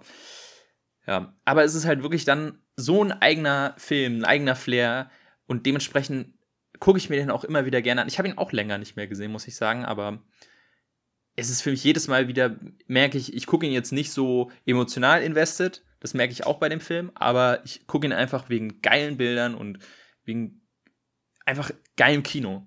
Und ich finde, es darf auch ein Film einfach mal sein. Das, das ja. finde ich einfach. Ja. ja, vor allem, weil, er, weil er sich auch immer Sachen mhm. einfallen lässt, die es vorher nicht so gab. Da, da faltet sich dann halt so die, die Städte zusammen und so. Ja, das hast du jetzt mittlerweile öfter gesehen, weil vor allem so Sachen wie Doctor Strange oder mhm. allgemein ja. im Marvel sie es halt immer wieder machen. Aber woher haben die die Ideen? Halt von Christopher Nolan, so, ne? Das ist halt jetzt nicht kommt ja nicht irgendwo her. Ähm, das mhm. benutzt er ja auch immer wieder, das, solche geilen Bilder dann zu machen. Und das, deswegen, selbst wenn du vielleicht dem Film, den Charakteren nicht so folgen willst oder so, dann hast du da halt trotzdem geile Bilder zum Angucken. Hm, genau. Zur Verteidigung muss ich jetzt hier nochmal sagen, das wird nämlich auch immer mal wieder gerne gebracht. Ähm, tatsächlich ist die jetzt die Idee von Inception nicht zwingend originell. Es gibt nämlich einen Anime-Film, der heißt Paprika ähm, der diese Idee auch schon mal hatte. Und offensichtlich hat sich Christopher Nolan auch von äh, diesem Film inspirieren lassen, weil ähm, generell der Regisseur Satoshi Kon, der von diesen Ani äh, mehrere Anime-Filme gemacht hat, es immer wieder Parallelen zu Christopher Nolan gibt, wo man merkt, ah, guck mal, da hat er sich einen Shot abgeguckt und so. Also ist es schon deutlich angelehnt. Ähm, und in dem Film Paprika geht es darum, das ist halt eine Therapeutin. Der ist auch gar nicht so alt, der ist jetzt 2006 oder so. Aber mhm. Es ist eine Therapeutin und die ähm, geht dann quasi immer in die Träume ihrer Patienten rein, um sie dann so zu behandeln. Und daher kommt quasi so ein bisschen die Idee von Träumen und Träumen manipulieren und so. Ähm, deswegen das, das nur zur, zur, ähm, zum Protokoll. Ich muss aber auch sagen, ich mag auch Paprika als Film, aber der ist, der geht in eine andere Richtung. Der geht eben eher in die emotionale Richtung. Und vor allem bei ihm sind die, die Träume deutlich geerdeter. Äh, nee, andersrum. Deutlich verrückter, deutlich abgespaceter. Mhm. So wie eigentlich ja Träume so ein bisschen auch sind. Das ist, habe ich häufig auch den Kritikpunkt gehört bei Inception. Ja, die Träume, das sind ja nur Action-Set-Pieces, so sehen doch keine Träume aus, Träume sind total durcheinander und so. Und ich denke, ja, vielleicht. Aber, Nummer eins, es ist im Film sogar logisch erklärt, warum diese Träume so realistisch aussehen, weil es darum geht, dass die Person nicht wissen darf, dass sie träumt. Deswegen ja. muss man die Träume realistisch bauen. Und je mehr man sie verrückt baut, desto schneller fällt auf, dass es ein Traum ist. Es ist natürlich, ne, macht sich dann Christopher Nolan auch ein bisschen leid, aber immerhin hat er daran gedacht und sagt, ey, ich erkläre, warum meine Träume eben nicht völlig abgespaced sind, sondern im Grunde einfach nur irgendeine eine Schneebasis irgendwo in den Bergen. Und vor allem muss ich sagen, ähm, dass ich, ich erwarte doch nicht von einem Actionfilm, dass er jetzt da realistisch Träume hat, weil in dem Film Paprika ist es halt auch wirklich, es ist ein japanischer Anime-Film und der ist halt wirklich crazy. Also wer den mal gesehen hat, das, wie da die Träume abgehen, das ist halt wirklich so, du läufst um die Ecke und plötzlich bist du halt wo, ganz woanders. Und es wird nicht, wird nicht erwähnt, weil halt Träume auch manchmal so funktionieren, so völlig äh, un, unzusammenhangsmäßig. Aber das hätte halt in so einem Film überhaupt nicht gepasst. Nee, Deswegen ja. finde ich es auch okay, dass man sagt, ey, okay, wir sind hier in Träumen, aber wir wollen jetzt hier nicht wirklich Träume darstellen. Ja, du musst ja auch dich irgendwie limitieren, ne? Also, du kannst mhm. ja nicht, äh, in einem Live-Action-Film kannst du nicht das gleiche umsetzen wie in einem Anime. Das ist dann ja auch irgendwie, geht ja auch nicht. Ähm, wobei natürlich ja. heute jetzt mit, irgendwie hat man das Gefühl, jedes Jahr wären die visuellen Effekte dann doch nochmal ein Stück besser. Hätte man wahrscheinlich sogar noch mehr machen können. Aber es ist halt 2010 und dafür halten die sich halt super. Ähm, und wenn man da vielleicht over the top gegangen, dann hätten vielleicht auch gewisse Sachen einfach nicht mehr so richtig ausgesehen. Ja, vor allem, weil, das muss man ja auch wirklich Christopher Nolan absolut hochhalten. Ähm, Christopher Nolan ist einer wahrscheinlich mit, ein Regisseur mit dem meisten Geld in Hollywood oder der das meiste Geld so zur Verfügung kriegt. Abgesehen jetzt vielleicht von ähm, Marvel-Regisseuren aktuell. Aber der nutzt das halt auch wirklich, weil er hat sich bei Inception wirklich zum Herzen genommen und versucht, so wenig visuelle Effekte oder, oder jeden, jeden Stunt, jede, jeden Effekt so praktisch wie möglich werden zu lassen. Und das beste Beispiel ist halt dieser komplette Fight in dem Hotelgang, hm. wo sie halt wirklich, der, der dann quasi halt ähm, ne, auch mal gedreht wird oder schwerelos oder ne, die kämpfen an der Decke und dann dreht sich das äh, weiter und sie kämpfen dann an, an den Wänden. Dieses ganze Set haben sie halt komplett so gebaut. Also so ein riesiger Tunnel. Es ist, es ist so insane, man muss sich das wirklich mal angucken, dieses Making-of. Haben sie komplett Gang gebaut und diesen kompletten Gang auf so einem Gestell, dass er rotiert werden kann. Es ist unglaublich riesig, dieses Set. Ich will gar nicht wissen, wie viel das gekostet hat. Nur um diesen Fight halt original hinzubekommen mit praktischen Effekten, dass Joe's Gordon Level halt wirklich da in einem rotierenden Gang kämpfen kann. So eine Dedication finde ich einfach so ehrenwert, dass jemand sagt, hey, ich nutze das Geld, was mir zur Verfügung gestellt wird, wirklich optimal und mache so einen geilen Effekt, weil ja, nie, also niemand erwartet das von jemandem. Jeder hätte gesagt, komm, machen wir, machen wir, also 2010 wäre das deutlich also wäre das auf jeden Fall möglich gewesen, sowas digital irgendwie zu machen, vor Greenscreen ja, oder klar. so. Aber nee, wir nehmen das Geld, wir nehmen die Tausenden von Stunden Arbeit, das zu planen, das zu bauen, das herzustellen, das zu drehen, das zu irgendwas. Nur damit es halt echt aussieht. Und das sieht man in dem Film und das ist einfach so geil. Und sowas liebe ich halt einfach im Kino. Ja, trotzdem hat er nur 180 Millionen gekostet ne? Oder mhm. Äh, irgendwie so ja. in dem Dreh, wo du so denkst, ja, Red Notice hat 200 gekostet, ne? Also, ja, das, ist ähm, das ist halt immer, klar, die letzten zehn Jahre ist das ja auch explodiert äh, in Hollywood, aber trotzdem ist das schon ziemlich krass. Also, das, mhm. vor allem wenn man auch überlegt, was da für ein äh, A-List-Cast dann ja auch dabei ist. Ähm, ich weiß ja, nicht, ich finde es immer schwer einzuschätzen, wie groß die da schon war. Sowas wie Tom Hardy. Ich weiß nicht, ob der schon vor zehn Jahren auch so krass, aber. Also ich glaube nicht so mega krass wie heute. Inception war, glaube ich, einer der Punkte, die ihn auch krass gemacht mhm. haben. Mhm. Ähm, aber ich glaube, Ellen Page war damals auch wirklich ein großer Name. Ähm, George Gordon-Levitt auf jeden Fall auch schon. Ähm, und Leo natürlich. Also ja. allein Leo kostet wahrscheinlich eine Menge und ähm, war, war, also generell ist. War das eigentlich einer der Filme, wo er dann keinen Oscar für bekommen hat? Also wo er. Er war noch nicht mal, nom er war noch nicht mal nominiert. Nicht nominiert. Okay.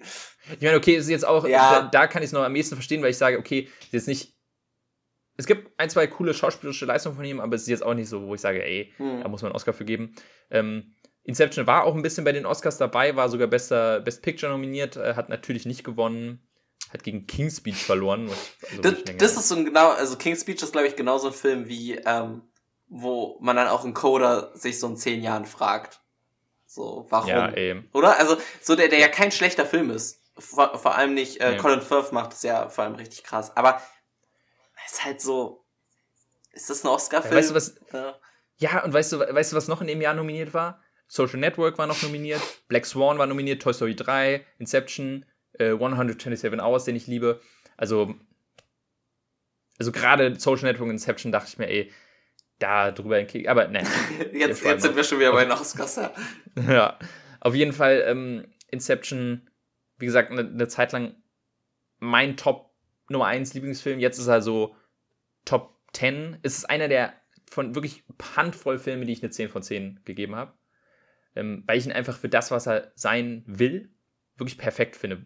Finde, all, macht er alles richtig. Und es ist vielleicht nicht für jeden was, ähm, der sagt, ja, so stumpfes Action-Kino ähm, brauche ich nicht. Aber selbst da denke ich mir dann manchmal so, gerade das ist halt wirklich die perfekte Mischung aus stumpfem Action-Kino und anspruchsvollem Erzählkino, weil ich glaube, das ist wirklich auch generell, würde ich sagen, ist das eigentlich die große Stärke von Nolan, dass es eben genau schafft, du nimmst dir ein Blockbuster-Publikum, die einfach nur Action und Krach-Bumm sehen wollen. Und du nimmst dir ein anspruchsvolles Kinopublikum, die halt ein bisschen komplexere Stories oder komplexe erzählte, ja, doch, ja, Stories ähm, sehen wollen und kombinierst das genau perfekt, dass jeder eigentlich zufrieden ist, finde ich. Weil mhm. Inception ist nicht so, ne, viele sagen ja auch, ja, so kompliziert ist Inception auch gar nicht. Das, das übertreiben die auch alle, wo ich mir denke, ja, aber genau das ist ja genau das Geile. Inception ist genau so kompliziert, dass man es noch wirklich ähm, wertschätzen kann, aber nicht zu übertrieben, dass es den Zuschauer nicht mehr abholt, wie vielleicht ein Tenet. Ja. Tenet war zu übertrieben, sodass viele gesagt haben, nee, habe ich nicht verstanden, Scheißfilm. Ähm, oder Dunkirk vielleicht auch. Ne? Dunkirk hat ja auch mit seiner Zeit Gimmick da so ein bisschen zu sehr rumgespielt, dass Leute irgendwie nicht mehr abgeholt wurden. Inception macht es genau perfekt. Macht es anspruchsvoll, aber trotzdem auch so, dass man den Mainstream ähm, Publikum abholt und das ist, finde ich, genau das, was eigentlich äh, Blockbuster-Kino sein muss. Genau. Ich glaube, um es jetzt ein bisschen zeitlich auch zu, hm, zu ja. halten, würde würd ich sagen, springen wir zum, zu meinem Film. Ähm, auch wenn wir da wahrscheinlich auch wieder ewig drüber reden werden. Aber mal gucken. Ähm, ich hatte gezogen Wally, ähm, ein Pixar-Film aus dem Jahr 2008. Ähm, ist die Geschichte von Wally, ein kleiner Roboter, der auf der Erde zurückgeblieben ist, äh, während alle Menschen oder alle überlebende Menschen ins Weltall geflüchtet ist, weil die Erde komplett ähm, zermüllt ist. Und der verbringt da sein, sein Roboterleben, ähm, obwohl er halt ein bisschen mehr Intelligenz hat als ein normaler Roboter und hat so seine ähm, gesammelten Artefakte da, während er sonst dafür da ist, eigentlich um Müll äh, zu sammeln und zu komprimieren. Und irgendwann trifft er dann auf Eve, einen Roboter, der von diesen ähm, Raumschiffen geschickt wurde und auf der Suche nach, also ihre Mission ist, nach Leben zu suchen, nach Pflanzen zu suchen. Ähm, und freundet sich dann aber so ein bisschen mit Wally an, zumindest Wally freundet sich mit ihr an. Äh, als sie dann aber eine Pflanze entdeckt, wird sie kurzerhand quasi übernimmt ihr Programm und sie wird halt quasi zurück in dieses Raumschiff ähm, transportiert. Wally will das aber nicht so ganz wahrhaben und hält sich dann mit dran fest und folgt ihr quasi. Und dann im Weltraum beginnt dann deren Love Story, die dann irgendwie so ein bisschen auch äh, die Menschen wieder zu Menschen werden lässt. Ich glaube aber, dass die meisten wahrscheinlich den Film geguckt haben. Ich habe ihn auf jeden Fall unzählige Male geguckt, ähm, weil es mein absoluter Lieblings-Pixar-Film ist. Und das soll ja schon viel heißen, weil ich extrem viel von Pixar allgemein halte. Und die, ja, es ist eigentlich in der goldenen Zeit von Pixar entstanden, dieser Film. Äh, zwischen Ratatouille und oben.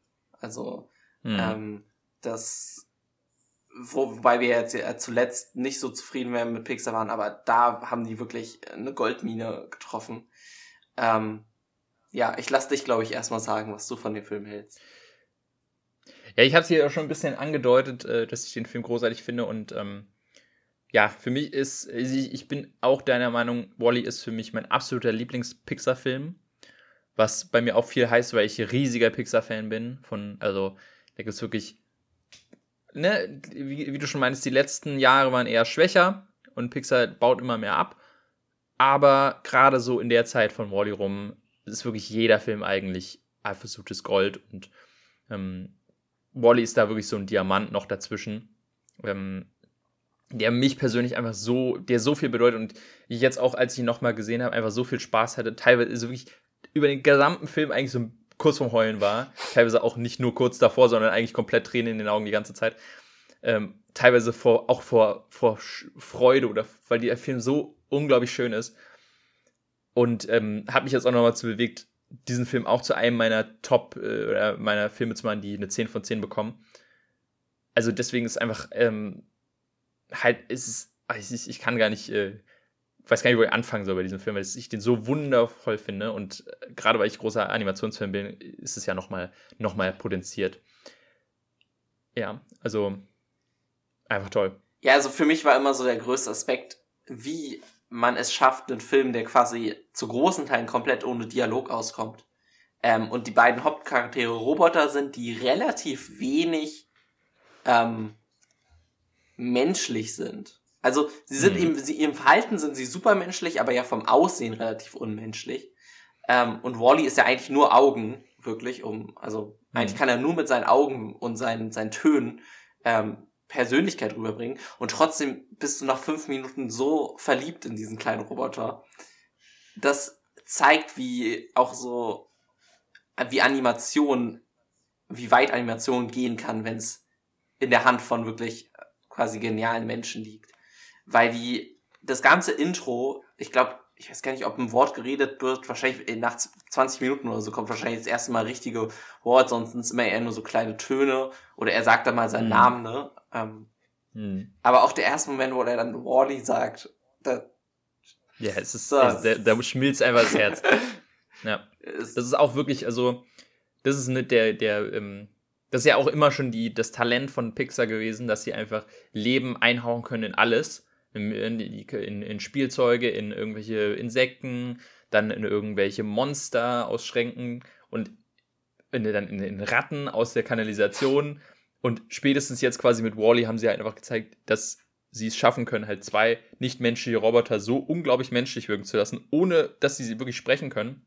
Das ist so eine Meisterleistung. Und vor allem, dass halt für mich einer der schönsten Filmküsse überhaupt zwischen zwei Robotern ist, die keine Münder haben. Das muss man erstmal hinkriegen, wie, wie das überhaupt möglich ist. Also, es ist einfach so beeindruckend und zeigt, wie du schon meinst, was Animation alles machen kann. Wie, wie sehr man quasi mit, mit kleinsten Mitteln ähm, ja, Emotionen darstellen kann zwischen, zwischen zwei Menschen oder zwei, zwei, zwei Wesen.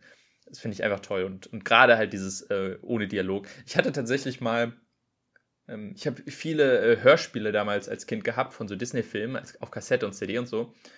Und irgendwann hatte ich dann auch mal Wally -E als Hörspiel, wo ich als Kind schon auch so war, das macht doch, also das ist doch Quatsch, oder? Und es hat auch null funktioniert, weil einfach die erste komplette Kassettenseite ist eigentlich, du hörst die ganze Zeit den Erzähler, der irgendwie alles beschreiben muss, weil einfach kein Dialog ist. Ähm, da war ich so, mh, hm, nee, funktioniert leider nicht. Aber das ist aber wirklich, ähm, das ist ja auch perfektes Beispiel für ähm, Visual Storytelling ist einfach die erste Hälfte von Wally. Ja. Ähm, was ich aber trotzdem ganz empfehlen kann, den Film, falls du es noch nie gemacht hast, ihn mit Untertiteln zu gucken. Ähm, weil, Aha. also, ich weiß nicht, ob, ob mir das nur so ging. Ich habe dann doch manchmal nicht wirklich raushören können, was Wally gesagt hat. Und sobald du aber einmal gelesen hast, was es äh, sein soll, was er sagt, ist es so klar. Also falls du dir irgendwann okay. nochmal guckst, ähm, weil ich habe mir ist es eigentlich erst jetzt wirklich aufgefallen, weil ich ja ähm, meine Standardeinstellungen sind halt auch bei Disney Plus Englisch mit englischen Untertiteln. So gucke ich jeden Film, ähm, außer es ist ein deutscher Film natürlich. Ähm, und deswegen waren die halt einfach an und ich habe sie dann auch nicht ausgemacht, weil, ne, wie gesagt, in den ersten 15 Minuten kommt halt kein Unterton. Äh, weil, äh, kommen ja Untertitel, weil ja halt nichts gesprochen wird.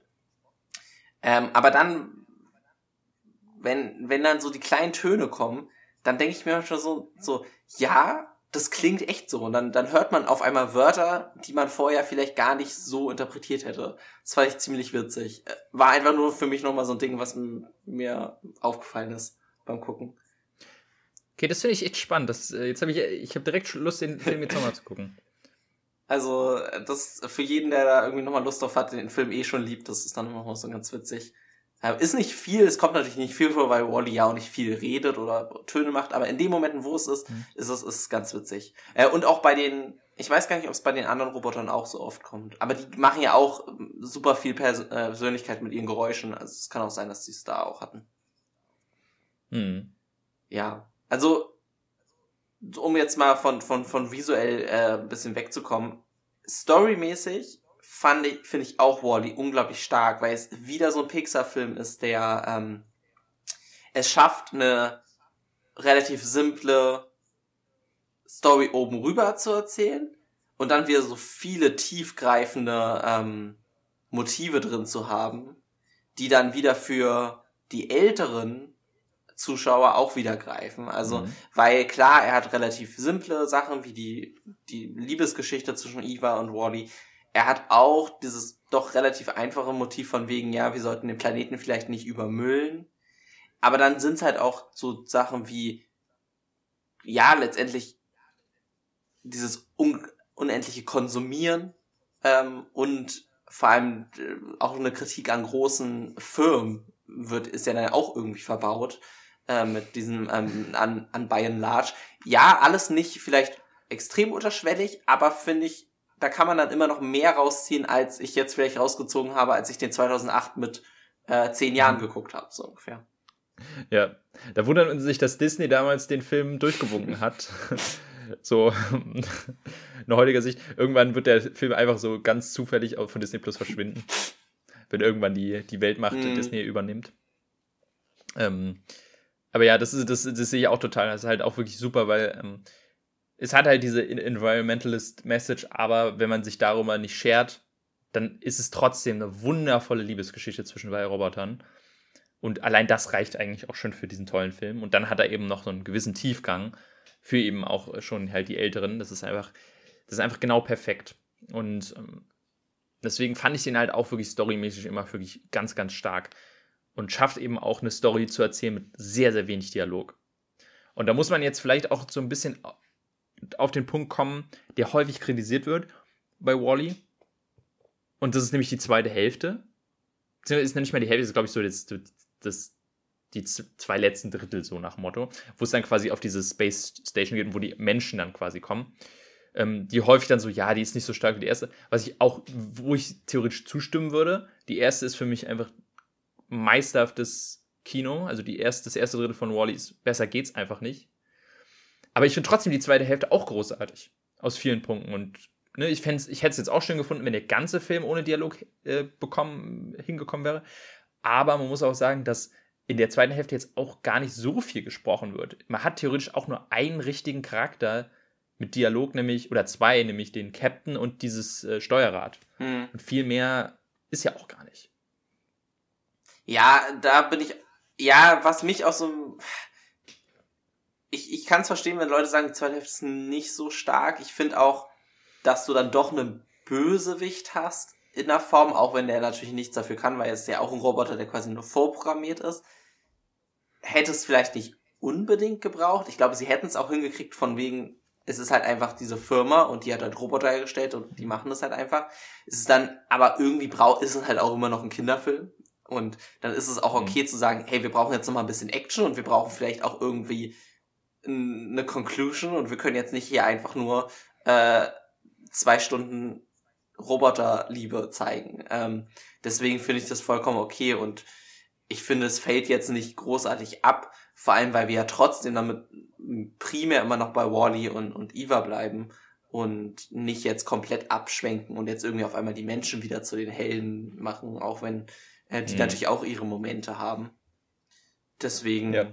ja. Teilweise sind in der zweiten Hälfte, finde ich, die schönsten Szenen der, des Films. Ne? Zum einen natürlich die, ähm, das Feuerlöscher-Ballett im, oh. im, Weltraum. Für mich die eine der, wenn nicht sogar die schönste Animationsszene, die ich hier gesehen habe. Ähm, aber welche ich auch ein bisschen, also die ich auch noch ins Rennen werfen will, ist zum Beispiel die Szene, wo Eve zum ersten Mal ihre Erinnerungen oder ihre Aufzeichnung sieht, während sie in dieser Paralyse ist und dann sieht, wie Wally sich um sie gekümmert hat, ist einfach so unglaublich herzerwärmend. Und gerade in dieser zweiten Hälfte ist eigentlich auch wirklich die Beziehung zwischen Wally und Eve erst so richtig am, am entwickeln. Ne? Am Anfang, ne, viel Interaktion zwischen Wally und Eve gibt es auf der Erde ja gar nicht. Ne, da ist sie ja nur kurz bei ihm im, im, im, bei ihm zu Hause, aber so richtig interagieren tun sie erst in der zweiten Hälfte und das ist wirklich die Stärke des Films. Deswegen finde ich trotzdem die zweite Hälfte äh, in gewisser Weise genauso gut wie die erste und ähm, habe es auch nie so ganz verstanden, warum Leute so ankommen, so nach dem Motto, ja, der Film, also in der zweiten Hälfte ist er richtig, nicht richtig scheiße, aber so nach dem Motto, ja, wäre die zweite Hälfte nicht, dann wäre es ein Meisterwerk. Und ich denke, naja, es ist für mich immer noch ein Meisterwerk. Und es gibt deutlich, an, es gibt andere Pixar-Filme, die deutlich mehr in, ähm, in der zweiten Hälfte abfallen, mhm. finde ich. Ähm, oben. Ja, würde ich dann ja, auf jeden Fall. Aber ähm, ich würde tatsächlich noch eine Szene auch mit äh, quasi in den Ring schmeißen. Ich finde, die ist nur ganz kurz eigentlich nur, wo Wally äh, da quasi fast zerdrückt wird von diesem ähm, mhm. Teil. Und dieser Aufschrei von Eva, das war immer für mich so, boah, weil es so ein, das auch sie dann nochmal so eine Persönlichkeit gibt. Und ach, fand ich richtig toll. Also, ja, oder halt auch, wie du meintest, der Kuss dann und damit sie dann wieder, damit Roddy dann wieder seine Persönlichkeit zurückkriegt. Ähm, es ist einfach, du könntest quasi je, den ganzen Film durchdrehen und so viele tolle Momente rausfinden. Ja. Und das. Deswegen ist es bei mir ne, ja, ja nee. deswegen ist mir auch wieder aufgefallen, dass ich wirklich komplett über den gesamten Film eigentlich Tränen in den Augen hatte. Weil einfach jede Szene so wunderschön ist. Und das ist einfach so, es, wann hat man das mal in dem Film? Dass man einfach konstant durchheulen könnte, weil es einfach so schön ist. Ja. Ja, ich weiß irgendwie nicht, was ich noch zu dem Film sagen soll. Muss ich ehrlich sagen. Ja, es ist halt auf jeden Fall, also, du meinst ja auch schon, es ist so goldene Zeit von Pixar, mhm. was ich auch auf jeden Fall unterschreiben würde. Es war ja auch tatsächlich so, ähm, dass damals die, die Originalmacher von Pixar, ähm, das habe ich irgendwann mal gehört, ähm, die haben sich mal in den Raum gesetzt, so nach Toy Story, und haben halt einfach mal so ein paar Konzepte aufgeschrieben, ähm, die sie halt irgendwie mal machen wollen. Da war halt Monster AG dabei, da war Findet Nemo dabei, da war ich glaube, Cars war da wahrscheinlich auch dabei und äh, oben. Und der letzte war halt Wally. Wally war der letzte, den sie aus diesem Meeting verfilmt haben. Und ich finde, man merkt das ein bisschen. Weil Wally ist für mich der letzte großartige, meist, also, naja, also es gibt dann noch andere Filme, die danach kamen, die wirklich auch großartig sind, aber alles, was nach Wally kam, hat man das Gefühl, war ein bisschen anders. Du hattest halt Fortsetzungen, wie Toy Story mhm. 3 und 4, die auch großartig sind. Und ab und zu mal auch wirklich so neue, originelle Konzepte wie Inside Out und Coco. Aber ich hab, man hat das Gefühl, das meiste war irgendwie so ein bisschen, hat einfach nicht mehr den, den, denselben Genius gehabt wie Pixars Früh, Frühwerke.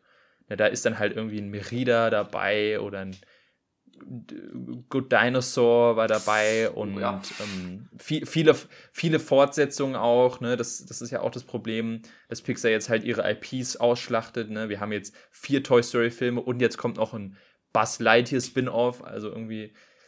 Ähm, und die Originalfilme sind dann halt auch Hit, Hit und Miss. Ne? Turning Red war jetzt nicht so berauschend. Luca war ganz nett, aber irgendwie auch nicht so besonders. Ähm, Soul, fand ich, halt, Soul fand ich ziemlich gut. Ja, ja, ähm, gut, Soul, ja, stimmt auch wieder. Onward war aber auch, aber Onward war auch nicht, Onward war auch wieder so ein, das hätte auch ein Disney-Film sein können. Genau, man ist halt wirklich, mittlerweile ist halt Pixar einfach nicht mehr der, dieser Markengarant, dass man sagt, ey, da kannst du blind reingehen und kriegst ein Meisterwerk. Wie es halt in den 2000ern war. Auch so Incredibles, auch wirklich äh, für mich auf einem, das ist halt wirklich schwierig. Also für mich ist ganz klar Wally of 1, aber dann zweiten Platz ist für mich fast unmöglich weil es da so viele gibt, die ich großartig finde. Also Incredibles, ich, ich liebe Monster AG, ich liebe ähm, äh, auch Inside Out äh, liebe ich über alles. Toy Story 3. Oh ja. Also ich. Also bei, also bei mir würde es sich tatsächlich zwischen Ratatouille und Inside Out betteln, die zwei. Ratatouille auch, ja, natürlich. Also es ist, deswegen ist es halt wirklich so, diese, diese Anfangsphase von, von Pixar, du kannst einfach jeden nehmen und es ist immer Gold. Ja. Und es ist halt ähm, ein bisschen schade, dass es äh, ein bisschen weg davon ist. Ähm, aber das Gute an Animation ist ja, dass sie einfach zeitlos ist. In gewisser Weise. Ich, das würde ich nämlich auch bei Wally sagen. Wally ist genau dieses, der Sweet Spot zwischen, die Animation ist so gut, dass sie zeitlos ist.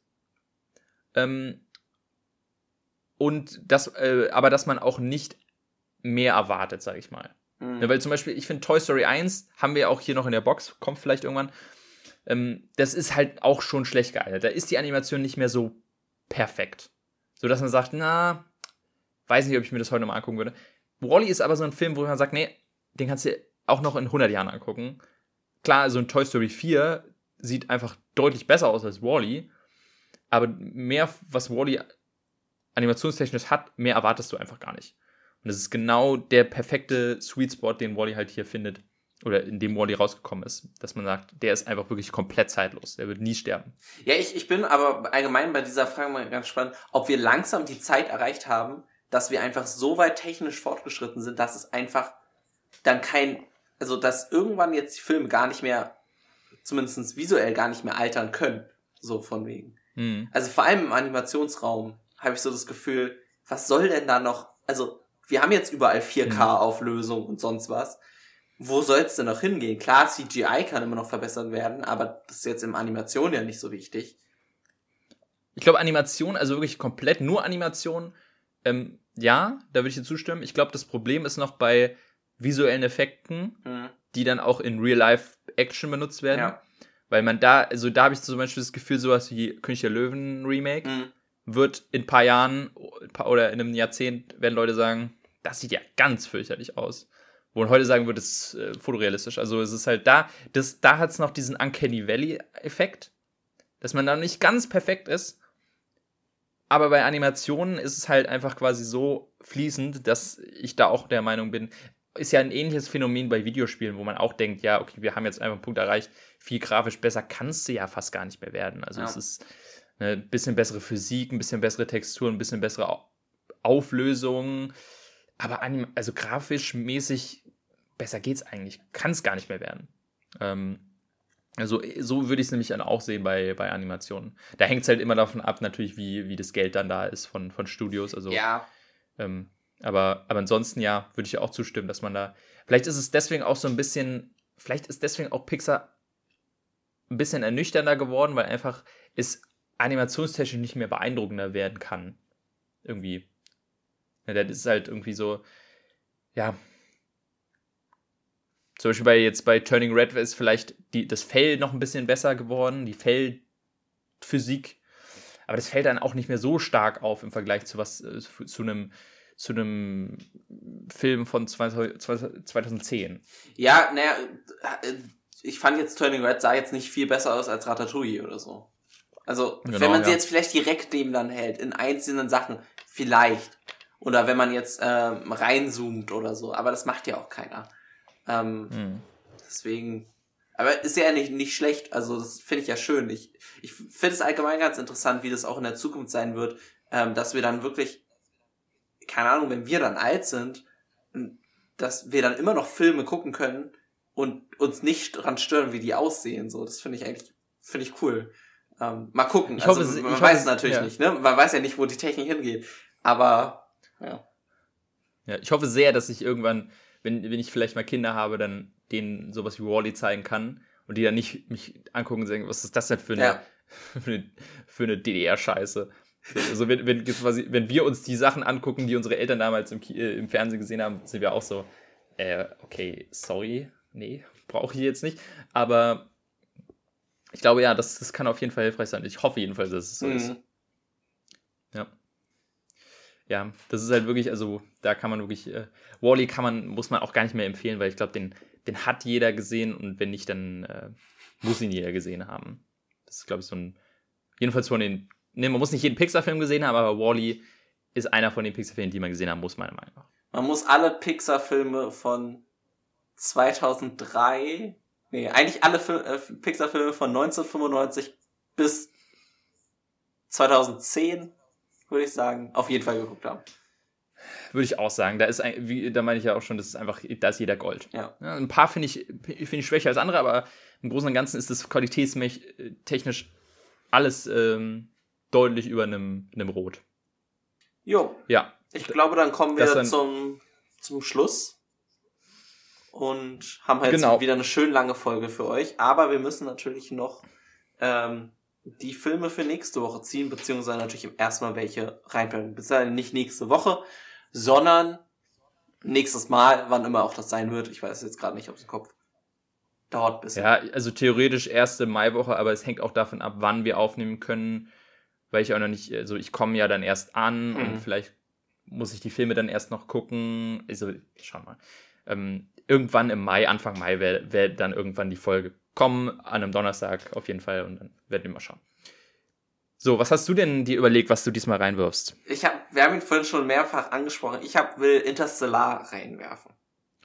Ah, es ist sehr gut, weil den wollte ich auch irgendwann mal äh, rein. Also, ich wollte ihn nicht reinwerfen, aber ich dachte mir, vielleicht wäre es ganz gut, wenn du ihn reinwirfst, weil ich will den auch echt mal wieder sehen. Ich habe ihn nur einmal gesehen und das ist. Es war nicht, ich habe ihn nicht im Kino gesehen, aber es ist äh, so 2016, 2017 so in den Dreh war es. Ich habe eine ganz böse Story ja. zu Interstellar tatsächlich. Äh, ich bin da im Kino eingeschlafen, als ich hingeguckt habe. ja. Weißt du, bei welchem, äh, weißt du, welchem Film ich im Kino eingeschlafen bin? Bei Star Wars äh, Rogue One. da bin ich eingeschlafen. Ähm, ja, ich fand ihn gar nicht so schlecht, aber ich war immer mega müde an dem ja. Tag und gerade die erste, gerade die erste Hälfte ist ein bisschen ruhiger und da bin ich echt. Ich weiß noch, ich hatte eine Wasserflasche und dann habe ich wirklich, damit ich nicht einschlafe, mir immer so ein bisschen Wasser auf die Hand gemacht und mir so ins Gesicht gerieben. Ich dachte, das hilft und in die Augen. Aber irgendwann sind mir die Augen ja. zugefallen. Ich, ich habe. Oh, und auch. Achso, ja, ich hatte nämlich Interstellar ja, nee, in, in, in Washington DC im Air and Space Museum in Washington DC geguckt. Nach, nach einem Tag, wo ich schon zehn Stunden durch Washington DC gelaufen bin. Und das war und dann noch drei Stunden. nicht die beste Idee. Ja, nee. Ich weiß auch noch mal, also noch ein Film ist mir noch eingefallen, das war, ähm, der war jetzt vor ein paar Jahren mit, mit Joaquin Phoenix. I Was Never Really Here hieß der, glaube ich. Auf Englisch und in Deutsch heißt er irgendwie A Perfect Day oder Beautiful Day, irgendwie sowas. Ganz ruhiger, ganz, ganz langsamer Dramafilm wahrscheinlich toller Film, aber ich war so todmüde an dem Tag. Ich habe, glaube ich, die Nacht durchgemacht aus irgendeinem Grund. Und bin dann im Kino gewesen und war wirklich so, der ist nur eine anderthalb Stunden lang, aber ich bin so, ich muss einfach, ich bin so weggeschlafen einfach. Ich habe wirklich, glaube ich, 45 Minuten davon geschlafen. Das ging einfach nicht. Und ja, bestimmt ein toller Film, aber ich kann ihn einfach. Äh, er hat mich nicht äh, wach gehalten, das muss ich ihm leider lassen. Na naja, gut, ähm, also du wirfst Interstellar rein. So. Genau. Ähm, ich werfe rein, ähm, ich dachte mir, jetzt haben wir so über die Oscars geredet, will ich, ich würde gerne einen Oscar-Preisträger, einen Best Picture-Gewinner reinwerfen. Und hat mir überlegt, ja, vielleicht auch so ein Film, wo viele Leute sagen, warum hat der gewonnen? Ne? Und ähm, habe ich überlegt, gab es viele Möglichkeiten. Ich habe mich jetzt entschieden für Green Book. Hm. Der hat nämlich vor drei Jahren gewonnen. Hm. 2018 war das. 2018 hat er gewonnen. Ähm, was viele nicht nachvollziehen konnten, ich unter anderem auch nicht. Und deswegen ähm, würde ich gerne über diesen Film reden. Und ähm, ja, Green Book. So, und jetzt ziehen wir auch noch schnell die Filme dann für nächstes Mal. Ich ziehe mal zuerst. Ah, die Berufung habe ich gezogen. Die Berufung. Ja, den hast du jetzt erst vor kurzem ja, reingeworfen, ne? Genau.